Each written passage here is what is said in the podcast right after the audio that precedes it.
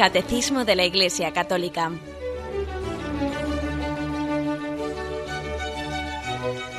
Un programa dirigido por Monseñor José Ignacio Munilla, Obispo de San Sebastián.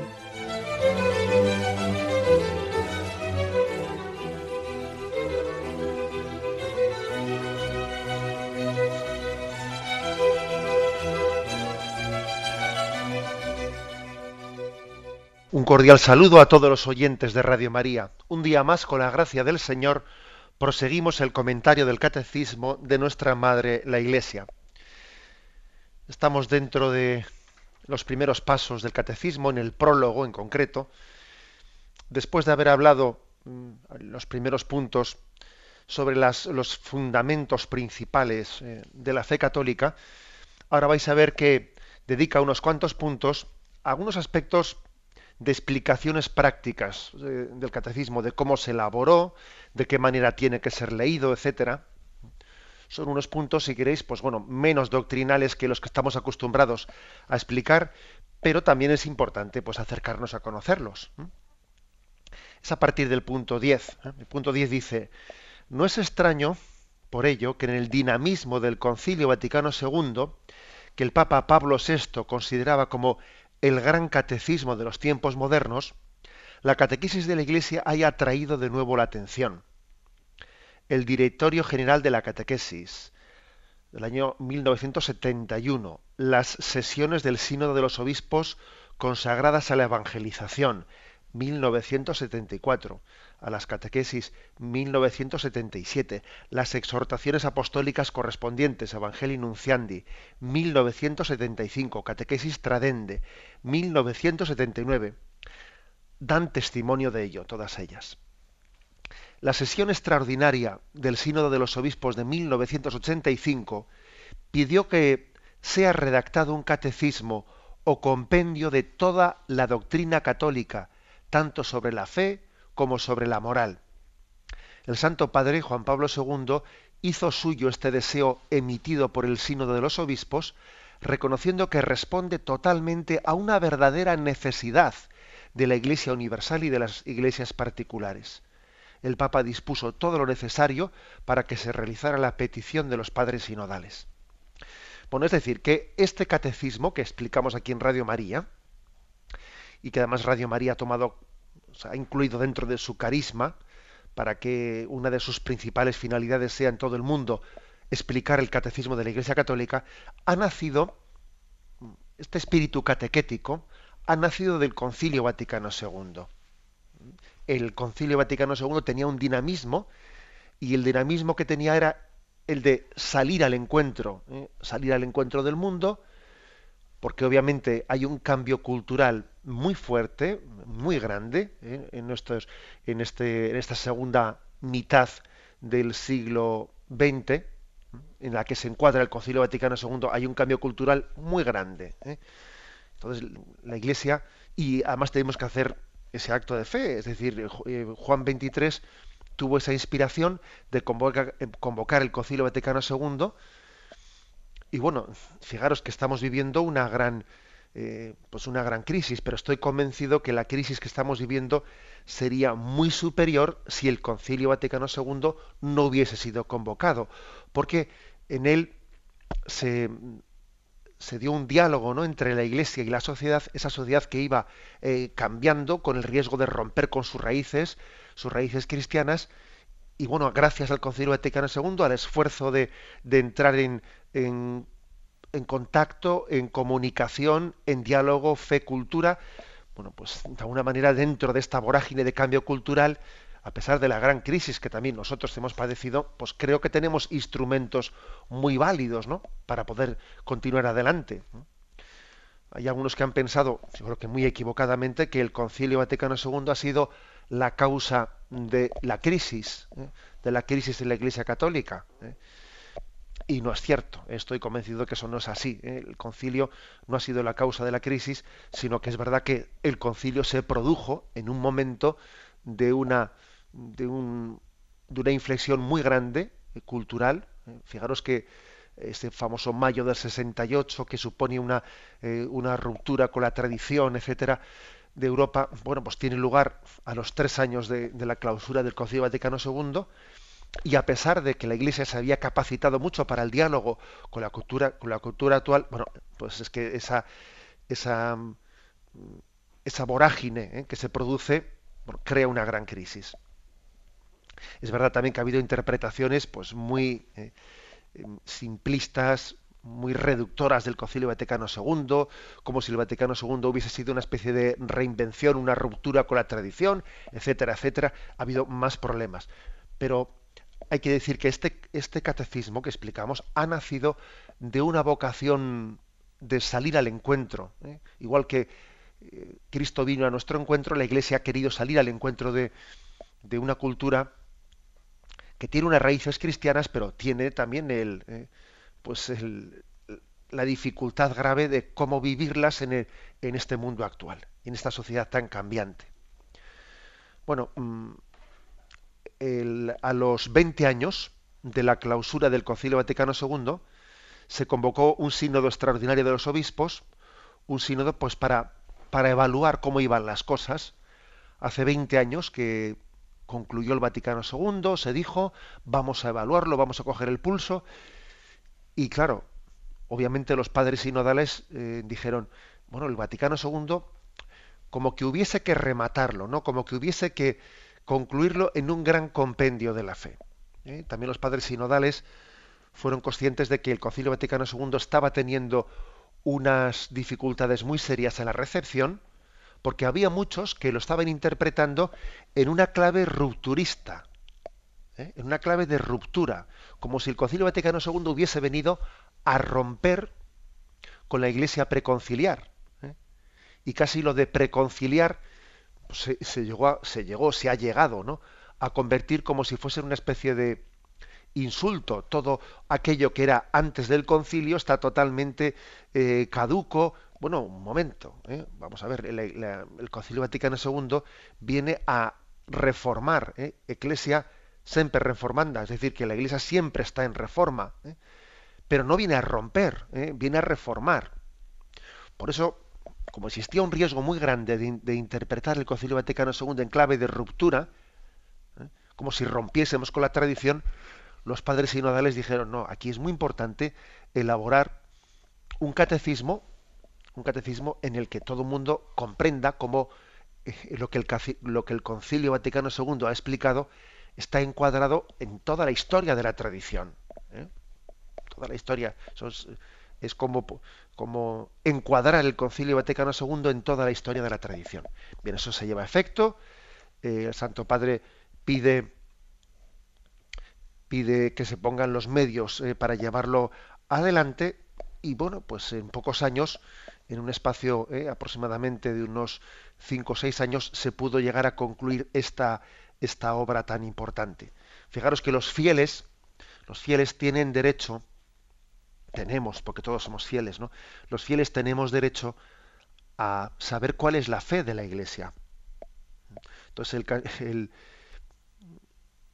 catecismo de la Iglesia Católica, pues es una, un, una forma objetiva de poder recoger cuál es la fe de la Iglesia católica. La Iglesia tiene el deber de ofrecerle a esos fieles que tienen derecho de saber cuál es la fe católica. ¿no? Entonces, esto me parece importante porque ha podido ocurrir que muchos fieles se han visto como supeditados, es decir, dependiendo de, del sacerdote que tuviesen en su parroquia, o dependiendo del teólogo de turno, dependiendo de la sensibilidad de unos y de otros, han podido estar totalmente supeditados a esas mediaciones, pues para saber cuál es la fe de la Iglesia Católica. Entonces, claro, no es correcto, no es de recibo, no es de recibo, pues que un fiel dependa, pues, por ejemplo, en saber cuál es la fe católica del más allá de la muerte y para, para poder responder a tal pregunta, que es legítima, ¿eh? pues dependa de si tiene un sacerdote que tiene una sensibilidad, que tiene otra, su párroco dice una cosa, el de la parroquia vecina dice la otra, eso no es de recibo. ¿eh? La fe católica, nosotros decimos que, es, que, creemos en una iglesia que es una, es una. Y, habrá en ella pluriformidad, pero no puede haber división en la fe. Por eso era tan importante ¿eh? la elaboración del catecismo de la Iglesia Católica, porque la fe católica no puede estar supeditada a la subjetividad del catequista que a ti te toque en suerte, o del párroco que sea destinado en tu barrio, etcétera, etcétera. Es decir, se necesita, obviamente, pues una formulación objetiva de la fe. Y también creo que era muy importante en ese momento, eh, a los 20 años del Concilio Vaticano II, porque había muchas personas de buena fe que estaban sufriendo porque no terminaban de distinguir entre los cambios en las formas eh, y la permanencia de la fe sustancial. ¿no? Había muchas personas que estaban sufriendo, bueno, pues por el hecho de que veían, por ejemplo, cambios litúrgicos, pues la, eh, la, la, liturgia, la reforma litúrgica posterior al Concilio Vaticano II, claro que supone pues la introducción de las lenguas vernáculas, supone un nuevo, eh, pues una actualización del rito de, la Eucaristía de la misa anterior, etcétera, pues mm, ocurrió que muchas personas, al ver ese tipo de cambios, pues si previamente se celebraba se celebraba mirando, eh, el sacerdote no mirando al pueblo de Dios, sino más bien mirando al altar. esa serie de cambios que se produjeron conllevó que muchos fieles pudiesen llegar a pensar que se había cambiado la sustancia de la fe, ¿no? o muchas materias en la fe católica. Entonces, confundieron quizás las formas con el contenido. Y fácilmente se mezclaron ambas cosas sin saber distinguirlas. Entonces, el catecismo hace de nuevo, recoge de nuevo toda la fe católica, no la, la totalidad ¿eh? de la fe católica dentro de ese espíritu ¿eh? de explicación pedagógica y de diálogo fe-cultura que el Concilio Vaticano II imprime, imprime como, eh, como ritmo en la vida de la Iglesia. ¿eh? Por lo tanto, era un paso necesario. Bien, tenemos un momento de reflexión y continuaremos enseguida.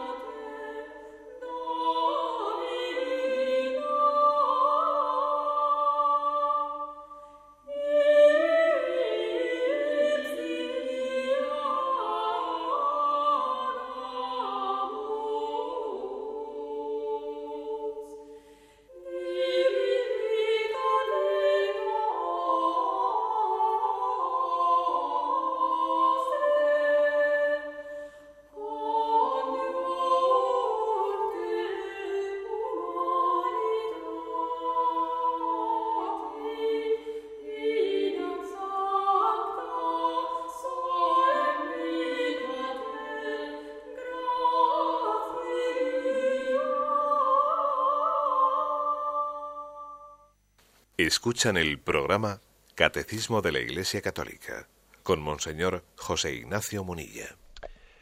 Pasamos al punto número 11. Eh, aquí se habla del fin y de los destinatarios de este catecismo. Dice así, este catecismo tiene por fin, su finalidad es presentar una exposición orgánica y sintética de los contenidos esenciales y fundamentales de la doctrina católica, tanto sobre la fe como sobre la, moral, a la luz del Concilio Vaticano II y del conjunto de la tradición de la Iglesia. Sus fuentes principales son la Sagrada Escritura, los Santos Padres, la liturgia y el magisterio de la Iglesia. Está destinado a servir como punto de referencia para los catecismos o compendios que sean compuestos en los diversos países. Bueno, esta es, digamos, el, la vocación con la que ha nacido este catecismo.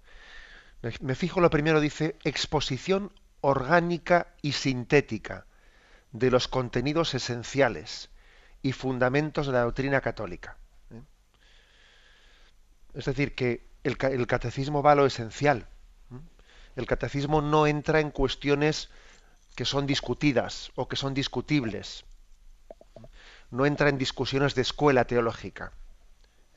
Por ejemplo, cuando se elabora el catecismo, si se ve que hay mm, pues, una verdad de fe que un grupo de teólogos legítimamente ¿eh? lo explican de una, de una manera y otro grupo de teólogos lo explican legítimamente sin que sea contrario con el dogma de otra manera, entonces el catecismo no entra eh, a ver a quién le da la razón a unos o a otros. Esa, esa cuestión sencillamente no la incluye. ¿eh? El catecismo va a lo, a lo, esencial, a lo que forma parte de la fe católica, lo que es común, ¿eh? lo que es común a todo, lo que ha sido em, predicado, manifestado, definido por la Iglesia, etcétera, etcétera. O sea, un catecismo no entra en cuestiones de, de escuela y cuando a veces se escucha, ¿eh? que me imagino que algún oyente lo habrá escuchado, este catecismo de la Iglesia Católica pertenece a una, es que es una teología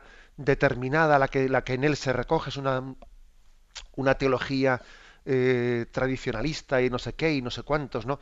Pues sencillamente quiere decir que no es verdad. ¿eh? Cuando se elaboró este catecismo se distinguió muy bien entre teologías que no deben de entrar escuelas teológicas no deben de entrar a la hora de hacer un catecismo y lo que es la, el, conjunto, el compendio de la fe católica. ¿Mm? Por lo tanto, cuando se elabora un catecismo se dejan a un lado eh, las teologías, etcétera. ¿eh? Lo que ocurre es que, claro, ese tipo de personas que hacen esa acusación al catecismo, lo que pasa es que están posiblemente con una crisis interior en que, en que les, eh, se les ha infectado un secularismo, que hay muchos aspectos de la fe católica que tienen dificultad de acogerlos, ¿eh? pero porque se han dejado ¿eh? infectar por esta secularización que también ha entrado dentro de nosotros. Bueno, por lo tanto, mm, esa es la primera afirmación. La segunda dice que la exposición es orgánica y sintética. ¿Qué quiere decir orgánica? Hombre, pues orgánica quiere decir que la fe católica es toda ella es un conjunto. Es una sinfonía que está todas las verdades de fe están íntimamente trabadas unas con otras. O sea, las verdades de fe se supeditan la una a la otra, se conectan, ¿eh? etc. Por ejemplo, ¿no? Pues que cuando decimos el 15 de, el 15 de agosto, la asunción de María al cielo en cuerpo y alma. Bueno, pues eh, decimos que María tiene, eh, tiene ese privilegio, tuvo el don, la gracia de Dios de ascender al cielo, de gozar plenamente de la visión de Dios, no solo en alma, sino en cuerpo y alma. El resto de los santos están gozando de Dios, pero únicamente en su alma. Su cuerpo todavía está a la espera de la resurrección al final de los tiempos. Bueno, eso es lo que se celebra el 15 de agosto. Bueno, pues de esa verdad de fe, pues de ahí, por ejemplo, eso está totalmente ligado a la fe católica sobre la separación del cuerpo y alma en el momento de la muerte.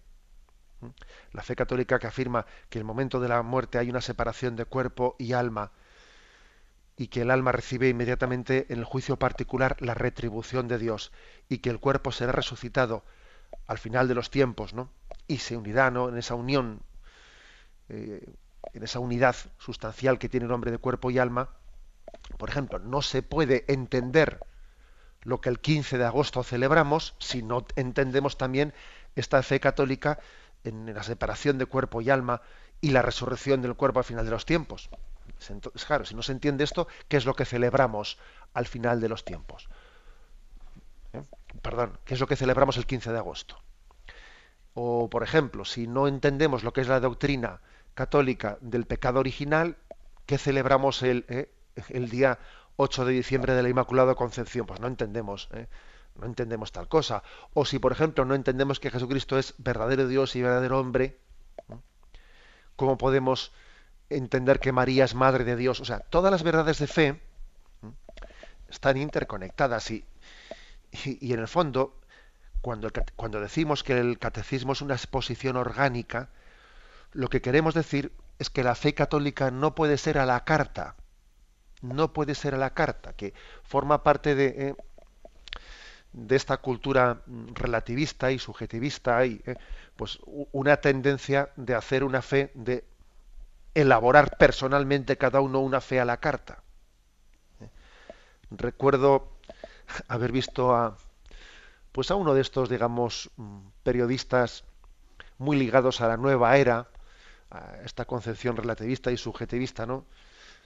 Que yo he definido como fe a la carta, haber hecho unas declaraciones, ¿no? Pues en un programa televisivo y le preguntaban por su fe y él decía, yo soy, bueno, no recuerdo exactamente las palabras, ¿no? Pero básicamente era esto, ¿no? Decía, yo soy un ferviente católico y soy un devoto budista y soy un ardiente musulmán y, soy un incondicional hindú. Entonces, claro, uno le escuchaba aquello y decía, sí, tú, tú lo que tienes es pues una, ¿eh? Pues una centrifugadora dentro de la cabeza, o sea, que es que es propio, ¿no? De nuestro de, nuestro momento cultural una tendencia al sincretismo, ¿eh? un poquito de aquí, otro poquito de allá, ¿eh? y un poco de perejil eh, y unos ajos, ¿no? perdonadme la broma. Es una especie de fe a la carta que está muy difundida en nuestra cultura, pero obviamente eso no es serio, porque la fe es orgánica y la fe está íntimamente unida en sus, en sus afirmaciones. Podríamos poner, he puesto unos cuantos ejemplos sobre la Virgen María, pero podríamos poner muchos ejemplos más, muchos ejemplos más, pues para entender cómo la fe es un todo es un todo. Yo también eh, hemos, hemos, leído todos nosotros algunos autores. Recuerdo haber leído recientemente a un autor, pues eh, Graham Greene, que también tuvo sus, eh, sus luchas interiores, pues para abrirse a la, a la fe. Y decía él, decía él que su lucha, la lucha interior que él tenía, era entre la creencia y la increencia pero que si creía, ya obviamente creía en todo. ¿eh? O sea, y la verdad es que a mí me, me, gustaba ese genio de, de, un hombre que pensaba así. O también, por ejemplo, algo parecido era pues el, el sentimiento de un amuno, o algunos autores que han tenido luchas interiores ¿no? con la increencia, pero luego por lo menos eran, eran honestos y entendían que crees o no crees, pero si crees, crees del todo. ¿eh? No decir creo o no creo. Bien, pero si creo, luego en qué creo sí y en qué creo no. Me hago una fe a la carta, ¿no? no oígame usted, si nosotros eh, presentamos, ¿no? O sea, si, el cristianismo se presenta como una revelación, como Dios que se descubre, entonces tú no puedes estar eh, diciendo, bueno, yo creo, pero creo en parte, ¿no? En parte sí, ¿no? Como aquel que decía, ¿eh? como aquel que decía, como decía Jesucristo y en parte tenía razón, pero bueno, pero ¿cómo que en parte tenía razón? A ver, tú crees en la divinidad de Jesucristo o no crees en la divinidad de Jesucristo. Pero si Jesucristo es el Hijo de Dios, ¿cómo que en parte tenía razón? ¿Tú le vas a corregir a Dios o qué?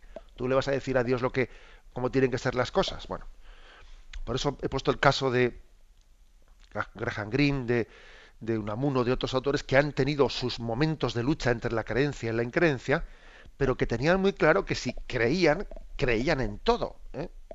creían en todo, que la fe es una totalidad, la fe es un conjunto orgánico. Y yo no puedo hacer de él ahí una especie de elección a la carta.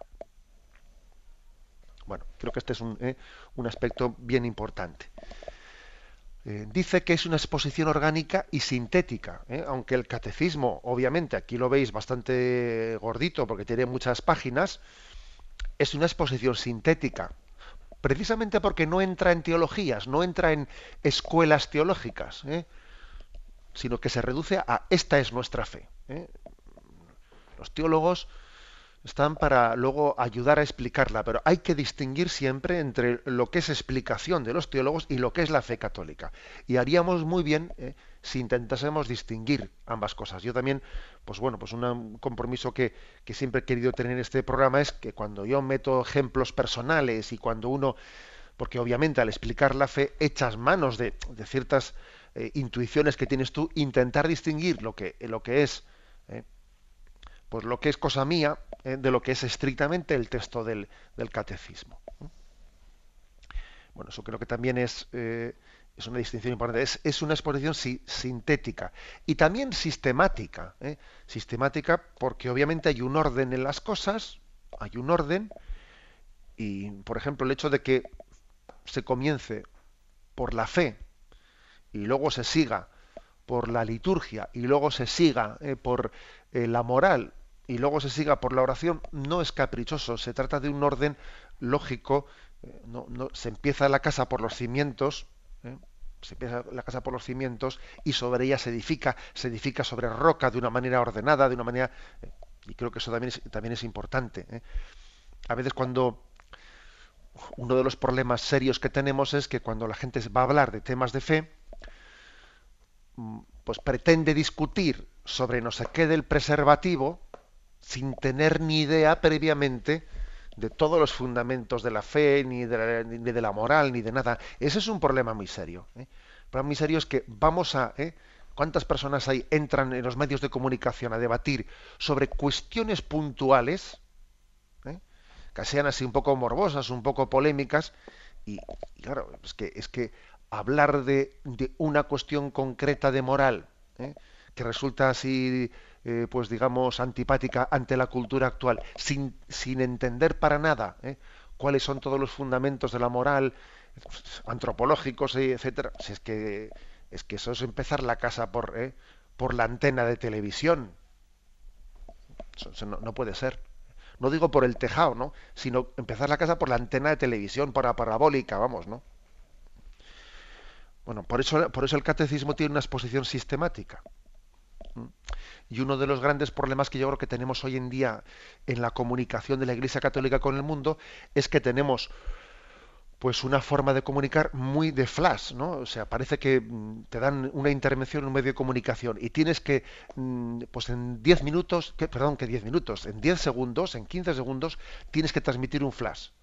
Claro, y es muy difícil, así, en tan breve tiempo, poder rebatir, pues, una barbaridad que se ha dicho contra la fe. ¿eh? dice, oiga, mire usted, que necesito 10 minutos para explicar esto, con por qué esto no es así, que es de otra manera. ¿eh? mire usted que yo sobre lo que es, eh, pues por ejemplo, el tema de la paternidad responsable, el tema de, oiga, déjeme, pero claro, no tienes tiempo en un medio de comunicación generalista para que te dejen explicar con profundidad los fundamentos de la fe. Y fácilmente se tiende a ridiculizar con una frase, con un eslogan, un eslogan. cualquier, cualquier aspecto de la fe católica y, no hay margen para poder explicarlo en profundidad. Por eso es tan importante conocer el catecismo de la Iglesia Católica sistemáticamente. También es verdad que tenemos que hacer un esfuerzo de comunicación, ¿no? Pero obviamente, así como una falsedad se puede decir en 10 segundos, rebatir la falsedad necesita mucho más tiempo. Esto siempre ha sido así. ¿eh? y aunque podamos intentar mejorar nuestras técnicas de comunicación, pues es que, obviamente necesitamos tiempo, formación, y entonces el catecismo de la Iglesia Católica pues es largo. Es sintético, pero aún y todo es largo, ¿no? Eh, difícilmente se podría explicar este catecismo pues en un sitio que no fuese Radio María, sería muy difícil, ¿no? Difícilmente iba, iba a encontrar sitio para ello. Bueno, y además de esto ha dicho que mm, las fuentes principales, que esto es importante que lo sepamos, o sea, ¿qué fuentes tiene el catecismo? Cuatro fuentes. Sagradas Escrituras, la palabra de Dios, obviamente es la, ¿eh? primera. Segunda, santos padres. Santos padres se entiende por aquellos que están en los eh, seis primeros siglos o siete primeros siglos. Eh, y en esos siglos los santos padres han tenido eh, los, principales obispos de la Iglesia tuvieron una predicación muy fecunda, muy pegada a la Iglesia primera, a la primera Iglesia, y que nosotros la tenemos como punto de referencia modélico de cómo entendió eh, la primera Iglesia la predicación de Jesucristo. Santos Padres, liturgia. La liturgia también es una fuente del catecismo, porque por aquel adagio que se dice lex orandi, lex credendi, es decir, eh, eso que creemos, eso que, perdón, eso que oramos, eh, eso que oramos, es lo que estamos creyendo. A veces, antes de formularlo, lo hemos rezado. O sea, desde siempre hemos rezado por los difuntos. Desde siempre hemos rezado por ellos. Pongo un ejemplo, ¿no? de esta manera.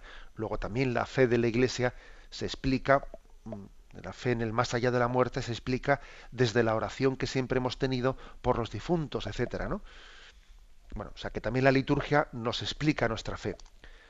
Y por último, magisterio de la Iglesia, el magisterio que, los que, el, Papa, los papas y los obispos han ido explicitando ¿no? a través de, definiciones dogmáticas, pero también de encíclicas, también de, de un magisterio ordinario. Es decir, Sagrada Escritura, Santos Padres, liturgia y magisterio son las cuatro fuentes desde las que se elabora el catecismo de la Iglesia Católica. Tenemos un momento de reflexión y continuaremos enseguida.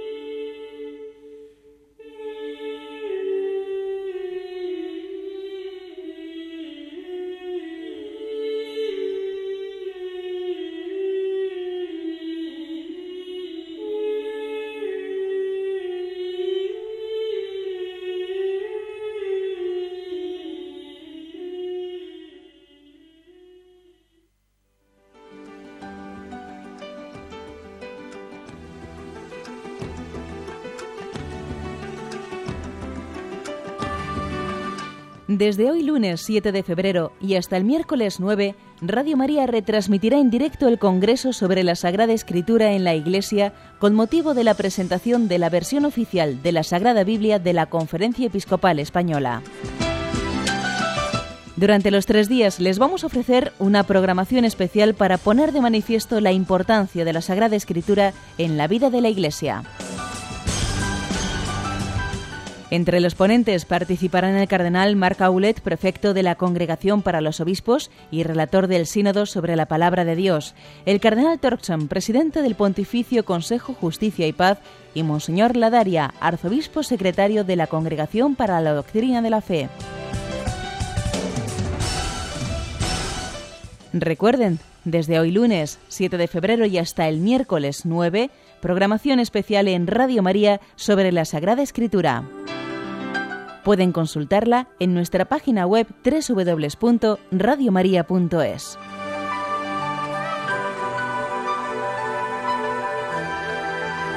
Congreso La Sagrada Escritura en la Iglesia en Radio María.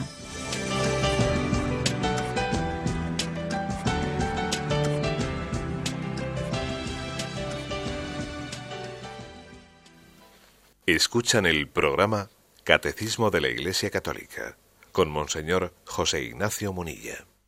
Estamos hablando en el punto 11 del catecismo sobre cuál es el fin y los destinatarios de este catecismo. Y se dice que eh, está destinado a ser un punto de referencia para los catecismos o compendios que sean compuestos en los diversos países. Es decir, que este es el catecismo mayor y todos los catecismos que a partir ¿no? de su promulgación se redacten en el mundo entero tienen que tener para que sean aprobados por la pues por la Santa Sede o por, por el obispo del lugar, etcétera, tienen que ser estar en cuanto a los contenidos conformados con este catecismo. ¿eh? Esa es la garantía de catolicidad. En la clausura del año sacerdotal hubo una vigilia, una vigilia en la que varios sacerdotes le preguntaban al Santo Padre pues distintas cuestiones, ¿no? Y el Papa de una manera espontánea le respondía. Y hubo un sacerdote, el sacerdote africano, que le preguntó al Santo Padre, pues por precisamente por lo que antes hemos comentado, pues por el sufrimiento que a veces podemos tener y también los sacerdotes de ver que existe pues una eh, una confusión grande a la hora de decir cuál es la fe católica. ¿eh? Y que a veces pues, se confunde entre lo que es la fe católica y opiniones de unos y opiniones de otros, etcétera. Entonces, el Papa, en la respuesta que le dio, se refirió al catecismo de la Iglesia Católica, diciendo que es la regla de nuestra fe. Y le dijo aquel sacerdote africano, dijo, vamos a ver, la regla de nuestra fe es el catecismo. ¿eh? Entonces, distingamos entre opiniones de unos y de otros y cuál es la regla de nuestra fe. Por lo tanto, digamos que el catecismo una finalidad que tiene es la que hemos dicho antes, ¿no? Ser el catecismo mayor en base al cual se redacten los siguientes catecismos. Pero también otra finalidad que tiene es que un fiel pues pueda decir, bueno, ¿cuál es la fe católica sobre este aspecto o sobre el otro, ¿eh? sobre cualquier aspecto de nuestra fe, pues puede acceder directamente a saberlo. Bien, pasamos al punto 12. Dice, el presente catecismo está destinado principalmente a los responsables de la catequesis. En primer lugar a los obispos, en cuanto a doctores de la fe y pastores de la Iglesia. Les es ofrecido como instrumento en la realización de su tarea de enseñar al pueblo de Dios. A través de los obispos se dirige a los redactores de catecismos, a los sacerdotes y a los catequistas. Será también de útil lectura para todos los demás fieles cristianos. Bueno, principalmente se dirige pues a los obispos, porque es verdad que lo han elaborado los mismos obispos. O sea, sabéis que tuvimos la ocasión de explicar cómo había sido que elaborado el catecismo de la Iglesia Católica y fue una obra colegiada, hecha en comunión entre todos los obispos del mundo que se les iban mandando eh, se les iban mandando pues los borradores de cómo iba su elaboración, se le pedía a cada obispo que pues si veía cualquier pequeño detalle a corregir o añadir o, lo que, o a, simplificar a lo que sea que fuesen eh, mandando a la Santa Sede correcciones, etcétera y se mandaron muchísimas, ¿no? Pues unas 24.000 entre todos los obispos del mundo. Uno que decía, yo lo pondría de esta manera, yo añadiría esto, añadiría una cita del Evangelio. Y claro, todas esas correcciones de los obispos de todo, de todo el mundo se van incluyendo hasta que se hace este catecismo. Bien, lo han hecho los obispos, pero el destinatario primero es el propio obispo. Es el propio obispo, porque es que es muy importante que los obispos entre nosotros tengamos encuentros en los que maticemos aspectos determinados, ¿no? es, decir, es muy importante, no porque no tengamos clara cuál es nuestra fe, sino también porque es importante formularla, eh, formularla de manera conjugada, ¿eh? porque a veces se podría suscitar un cierto lío ¿eh? si un obispo, pues, explica las cosas con unos términos que parece que no se conjugan con el otro y, y esto tal y esto cual, ¿no? Entonces, no, pues es muy importante. Eh, una de las formas en las que el Espíritu Santo actúa en la Iglesia es también en ese encuentro entre los obispos, en ese trabajo en comunión colegial entre los obispos, en los que mutuamente nos vamos matizando cosas. ¿No te parece que este aspecto de las bienaventuranzas, eh, pues le dice un obispo al otro, pues podría ser mejor explicado por este texto de tal? Ah, pues sí, sería mejor. Fíjate que hay un texto de San Juan Crisóstomo que lo ilumina muy bien. Ah, estupendo. Pues yo conozco otro texto de otro santo que y así y así se va conjugando entre todos, obviamente, una, una sinfonía en la fe. Ese trabajo, ese trabajo se hizo en la elaboración del catecismo. Es posiblemente de los trabajos más importantes que habrán podido eh, participar los obispos, ¿no? que el Papa consulte a todos cómo vamos a explicar la fe eh, conforme a la tradición, conforme a la Sagrada Escritura, conforme a los santos padres, conforme al magisterio. Es, de las labores principales que habrá podido hacer la Iglesia. ¿eh? O sea, ser capaz de decirlo también con las mismas palabras, para no confundir, para ser pedagógicos, etcétera. Bueno, entonces lo elaboraron los obispos, pero el primer destinatario es el obispo. Porque él tiene como misión, una, de sus misiones principales, la de predicar la fe, y es importante que lo haga con una regla, ¿eh? con una regla común. Y, y, al mismo tiempo, con esa regla común, mm, también los catequistas, eh, los redactores de los catecismos, redactan sus catecismos, los sacerdotes predican su fe, predican la fe, las homilías, los catequistas, cuando van a explicar a los niños, o a los jóvenes o a los adultos, tienen esta referencia. Y dice que también puede ser de acceso directo para todos los fieles. Por ejemplo, para todos los oyentes que ahora mismo están. O sea, porque es que también, Posiblemente si este catecismo se hubiese redactado pues hace dos o tres siglos, no tendría la capacidad de ser recibido directamente por los fieles. Pero es que está, pues que han pasado, han pasado eh, en estos siglos ha habido un avance muy grande pues, en la cultura media de la población. La población ha crecido mucho en cultura media y eso hace que lo que antes podía ser un contenido difícil de ser entendido, pues por una parte importante de la población, hoy en día pues ya no lo sea. ¿eh? Y este mismo programa del catecismo pues tiene, tiene una facilidad pues de, de poder ser recibido por eso. Primero porque la cultura media de la población pues ha subido mucho. Segundo, porque también hay medios de comunicación de acceso directo, ¿no? que también lo facilitan mucho, pues, como es la prensa, como es como es también la propia radio, internet, etcétera, lo, ayuda mucho. Por cierto que el Santo Padre, con motivo ¿eh? de las Jornadas Mundiales de la Juventud a tener lugar en Madrid, bueno, pues ha querido prologar, hacer un prólogo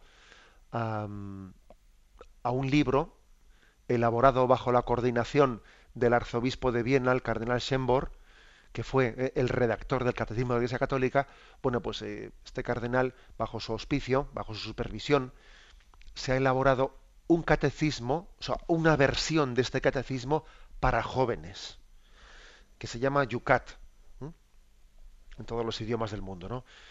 Bastante amplio, ¿eh? bastante amplio porque recoge toda la fe de este catecismo, pero dirigida a los jóvenes, eh, intentando tener un lenguaje joven e intentando responder a las dudas de los jóvenes.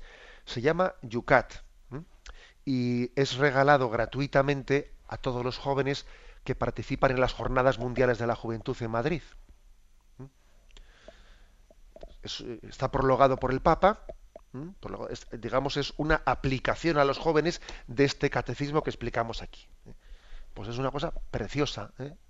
Yucat son las iniciales de eh, Yud, eh, catecismo, el catecismo de, los jóvenes o catecismo joven, y es una un, un, esfuerzo pedagógico de la Iglesia de intentar llegar a, a, quienes tenemos tanto empeño y tanto deseo y tanta preocupación por llegar como son los jóvenes. ¿no?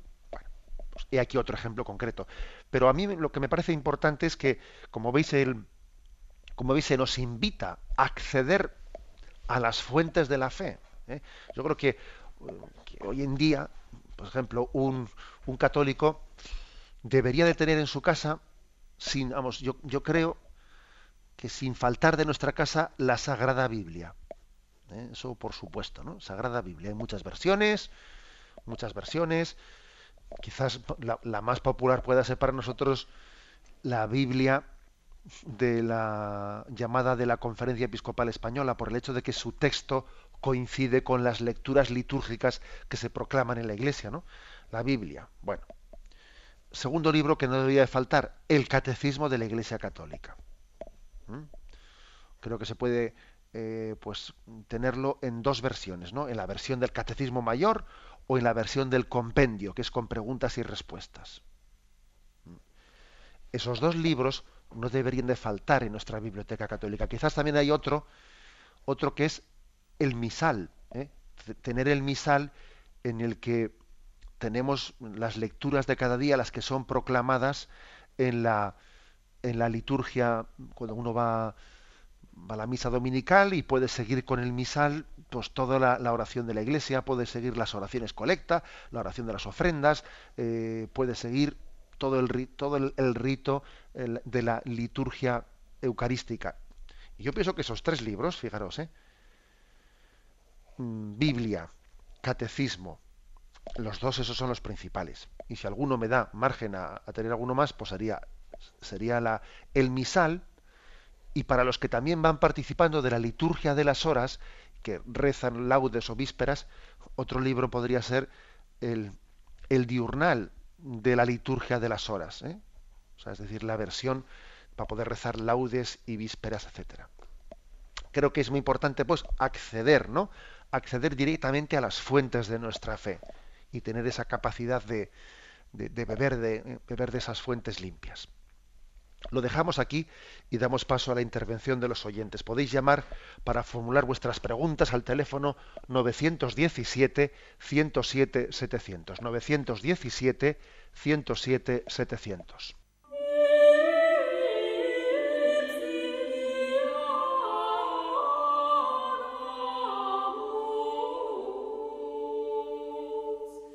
¿Con quién hablamos? Hola, buenos días. Buenos días, adelante. Eh, mire, eh, le quiero hacer una pregunta y me salgo un poco del tema de hoy, pero eh, tengo una duda. El Papa Clemente VIII tiene una oración que, bueno, que dice que cuando se reza esa oración está sacando un alma del purgatorio. Entonces, yo eso me llegó a mis manos y la verdad es que llevo años haciendo esa oración. Pero también es cierto, yo tengo fe y creo he estado buscando que quién era el Papa Clemente VIII y he estado viendo que era un hombre bueno, tuvo un, pontificado bueno y un hombre mm, con don de piedad, bondadoso, etcétera. A mí eh, esta oración queda desfasada por el paso del tiempo, eh, en fin, por dar un poco explicación a si yo se la puedo pasar a alguien. A mí me llega esa oración, la verdad. Entonces, bueno, pues es mi pregunta, ¿no? Una oración después de tanto tiempo, ¿tiene vigor? De acuerdo. Pues sí, vamos a ver. Obviamente tiene vigor en el sentido de que es una oración por las almas del purgatorio y obviamente eh, sin duda alguna aunque me imagino que si hoy en día pues se hubiese escrito pues igual estaría escrita pues con, con un, términos más más actualizados etcétera tiene vigor otra cosa es que yo lo que no diría ¿eh? lo que no diría es bueno pues cada vez que se que se reza esta esta oración sale automáticamente un alma de, un alma de purgatorio. Bueno, vamos a ver, eso la Iglesia no lo ha definido así, eh, no, ha comprometido en ello su fe. Pero, pero mire, pues igual puede salir dos, o igual, o igual, de, o igual, mire usted, o sea, pues igual nos llevamos una sorpresa, ¿no? O sea, quiere decir que mm, lo que yo igual le matizaría sería el tema de que eh, lo apliquemos o lo entendamos de una manera mecánica, ¿no? Mecánica de decir, cada vez que rezas esta oración eh, sale un alma del purgatorio. Luego, si la rezo dos veces, salen dos. Si la rezo tres, salen tres. No, no lo entienda usted de esa manera mecánica, pero sí entiéndalo, ¿eh? entiéndalo como una, como una devoción. Como, fíjese, voy a contar una cosa, y una anécdota de la Madre Teresa de Calcuta, que no sé si sabrán los oyentes, es que ella, pues con esa popularidad que, pues que tenía mediática, pues ella, y encima que ella tenía una profunda noche oscura dentro de ella, tenía una prueba interior muy grande, y por otra parte tenía que hacer un esfuerzo externo, tenía que hacer un esfuerzo externo de sonreír, de tener que estar eh, prodigándose con unos y con otros, y nosotros no nos dábamos cuenta de que toda esa popularidad a ella le costaba un sacrificio muy grande, y le sacaban fotos, y le sacaban fotos, y ella tenía como un pacto, un pacto con el Señor, que era, Señor, por cada foto que me saquen, te pido que liberes a un alma de purgatorio. La verdad es que yo cuando, cuando leí eso me quedé, vamos, me quedé prendado, ¿no? De cómo ella hacía de la necesidad virtud. ¿eh? Tenía que tener eh, ese desgaste de popularidad cuando a ella le hubiese gustado estar escondida. Y al Señor le dijo, Señor, te pido que, eh, que por cada foto que me saquen se libere un alma de purgatorio, porque le ofrecía algo que le costaba. Bien, como os podéis imaginar, uno no puede decir, pues vamos a ver, pues ese, eso se, se, se cumplió eh, pues casi matemáticamente, ¿no? Luego si aquí le sacan tres fotos, eso es lo de, o sea, pero lo que estoy convencido es de que el espíritu ella lo vivió de intercesión por las almas de purgatorio y que por su intercesión liberaría muchísimas. Estoy convencido. ¿eh? Por eso, por lo tanto, esa oración que le han entregado, sí, ¿eh? tiene lógicamente su validez, no la entienda usted de una manera mecánica, ¿eh? mecánica, ¿eh? contabilizando las cosas, pero vívala en ese espíritu. ¿Mm? Adelante, vamos a pasar a un siguiente oyente. Buenos días. Buenos días, monseñor. Mi nombre es Lourdes. Mire, quería decirle una cosa que suelo hacer habitualmente, que recorto artículos de periódicos o del Alfa y Omega, eh, cosas que pienso que son muy importantes sobre las que hay que orar. Y del domingo 11 de mayo de 2008 hay una foto en el periódico ABC de, la, eh, de una reunión episcopal en la cual aparece eh, Rocco Varela y los temas que allí eh, se acordaron son los mismos que se van a hacer ahora en esta otra reunión de estos tres días. Y mm, de, llevo ya, van a ser tres años orando sobre ese papel Y quiero esto mm, eh, para decírselo a vosotros, para darle ánimo, que no piensen que se reúnen y que pasan las cosas y que los cristianos pues a lo mejor no nos preocupamos de lo que se escribe. Mm, entonces allí ponía como encabezamiento, muchos bautizados desconocen totalmente a Dios, dicen los obispos.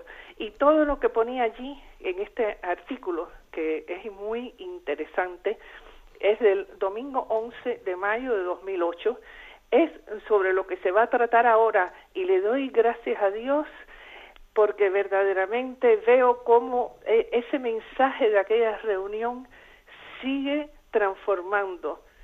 Esto es súper importante porque nos habla de la fe de la importancia de la formación cristiana integral, de, de todo el proyecto formativo y gloria a Dios, eh, Monseñor, que todo esto lo estoy viendo porque de verdad le digo, esta hoja la llevo ya van a ser tres años pidiéndole a Dios sobre aquello que se habló. De acuerdo, muchísimas Muchas gracias. Gracias a usted. Pues sí, al oyente le, ha impresionado, ¿no? Pues el hecho de, de que ella en aquel momento, pues hace tres años, encontró algo que entendía que era muy importante para la vida de la Iglesia. Ha estado tres años, ¿eh? Tuvo ese detalle de recortarlo y para hacerse recordar la importancia de orar por ello y ahora cuando ve que la Iglesia tres años después pues ese aspecto lo, lo trae a reflexión le impresiona porque en el fondo es como un pequeño signo un pequeño signo de que la oración que hacemos pues, pues tiene su efecto no me recuerda un poco me recuerda ese pasaje de la vida de Santa Teresita de Lisieux. Ella le estaba pidiendo al Señor ver que su oración tuviese efecto no que tenía la capacidad de mover corazones y entonces allí hubo un condenado un condenado a muerte que fue muy muy sonado y que se vio desde los medios de los periódicos que era pues que rechazaba la fe y ella le pedía al Señor que aquel condenado que, que hacía profesión de, de descreimiento antes de ser ejecutado porque estaba condenado a muerte hiciese o sea tú pudiese tener un signo de que su oración por ese condenado había tenido había tenido efecto, ¿no? Y este hombre se negó a confesarse, se negó a todo, pero en el momento en que en que iba, eh, pues iban a ejecutarle, justo unos segundos antes, cogió el crucifijo del sacerdote que estaba allí acompañándole y lo besó eh, antes de ser ejecutado. Y entonces, cuando Santa Teresita leyó eh, eso en, en los periódicos, se dio cuenta que su oración era fecunda, ¿no? Con lo cual yo diría, creo que yo recogería de la llamada del oyente el que tengamos plena confianza en que nuestra oración por la Iglesia, nuestra oración por las misiones, nuestra oración por los sacerdotes, por las vocaciones, mm, tiene efecto, tiene efecto, ¿no? Y a veces Dios nos permite, nos permite, pues, ser testigos de pequeños signos, ¿no? Que aumente nuestra fe, pero tengamos plena convicción de ello. Damos paso a un siguiente oyente. Buenos días. Buenos días, soy Jesús. Adelante, Jesús. Mire, mi pregunta va en el sentido de que ayer en el Evangelio se proclamó eso de ser sal de la tierra y luz del, mundo, ¿no? Em, que vean vuestras buenas obras y den gloria a Dios por ellas. Bueno, pues esto digo yo, bueno, que veamos nuestras buenas obras y por otra parte, en el caso que se decía de la limosna, que no se entere tu mano derecha, tu mano izquierda de lo que hace la derecha, pues no sé hasta qué punto debemos manifestar esa, esas buenas obras para que sean sal de la tierra y luz del mundo, ¿no?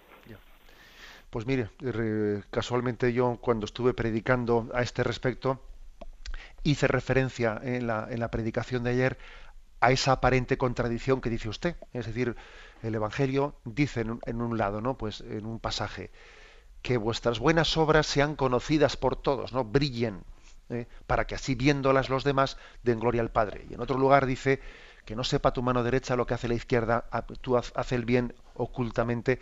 ¿Cómo se conjugan ¿no? esos, esos dos pasajes evangélicos?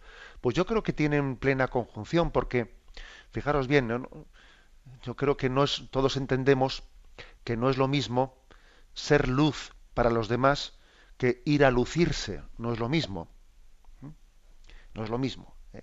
Todos nos damos cuenta que cuando alguien es luz para los demás, lo que está haciendo es no, no, está preocupado de cómo le miren a él, no está preocupado de si hablan bien de mí, si hablan mal de mí, si lo he hecho bien, si lo he hecho mal, si he quedado bien, si he quedado mal, ¿no?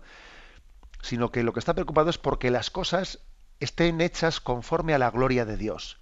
Dios es mi público. Yo las cosas las hago delante de Él. Y eso obviamente le ayuda a los demás, porque nuestras obras son luz ante los demás. Ahora, otra cosa distinta es cuando uno busca lucirse, no ser luz, sino lucirse. Y en el fondo lo que le preocupa es cómo es percibido, le preocupa cómo mm, hablan de él, cómo le estiman, cómo le valoran, etcétera, ¿no? Y entonces casi las obras que hace no, vamos, casi no, sin casi, ¿no? No tienen como finalidad la gloria de Dios, sino el su lucimiento. Eh, yo creo que esta es la distinción clara que integra, ¿no? Esos dos pasajes de, del Evangelio. Aunque sea brevemente, damos paso a una última llamada. Buenos días. Buenos días. Sí, adelante. Montserrat. Adelante, Montserrat. mi pregunta es que estoy siguiendo con mucho interés y me gusta mucho los catequesis estas, pero estoy un poco que no, no veo el hilo. Porque habíamos, yo digo, bueno, ahora empezamos otra vez el catecismo. De, pronto nos pasamos al, al sacramento de la unción de enfermos, ¿no? Y, ahora otra vez volvemos al principio. O sea, ¿qué hilo se piensa seguir o cómo? De acuerdo, muy bien. Le explico. Esto es importante esta pregunta porque algunos que se han ido incorporando igual, vamos a ver. El catecismo suele tener de lunes a viernes, eh, de lunes a viernes se hace en directo y va, va siguiendo punto por punto su explicación. ¿eh? Yo comencé en el punto 500 y pico, se terminó todo el catecismo y ahora he vuelto a empezar desde el punto 1 y llegaré hasta el punto 500 y pico, que es en el que comencé el catecismo, y así ya habremos hecho la ronda entera. Pero los sábados y los domingos, el catecismo no se hace en directo, sino que se pone una repetición de lo que se hizo hace aproximadamente año y pico, ¿eh? lo que yo llevo haciendo ya cinco años el catecismo. Con lo cual, eso que usted dice, pero bueno, si el otro día estaban hablando del punto, es por este motivo, ¿eh? porque el catecismo es en directo de lunes a viernes y sábado y domingo es repetición. Es verdad también que a veces no solo es sábado y domingo, sino que en alguna ocasión que yo estoy viajando, que estoy fuera, etcétera, y no puedo hacer catecismo en directo, también se, se funciona como si fuese sábado y domingo. ¿eh? Pero, porque eso puede ocurrir, ¿eh? que de repente estemos escuchando esto, ahí va, si el día siguiente nos hemos pasado a la parte que estamos hablando de los sacramentos, pero es porque ese día, ¿eh? será sábado y domingo lo más probable, o algún otro día, Mm, el programa no es en directo, sino que es de los que hace año y medio más o menos, ¿no? Pues fueron grabados. Bien, tenemos el tiempo cumplido. Me despido con la bendición de Dios Todopoderoso, Padre, Hijo y Espíritu Santo. Alabado sea Jesucristo.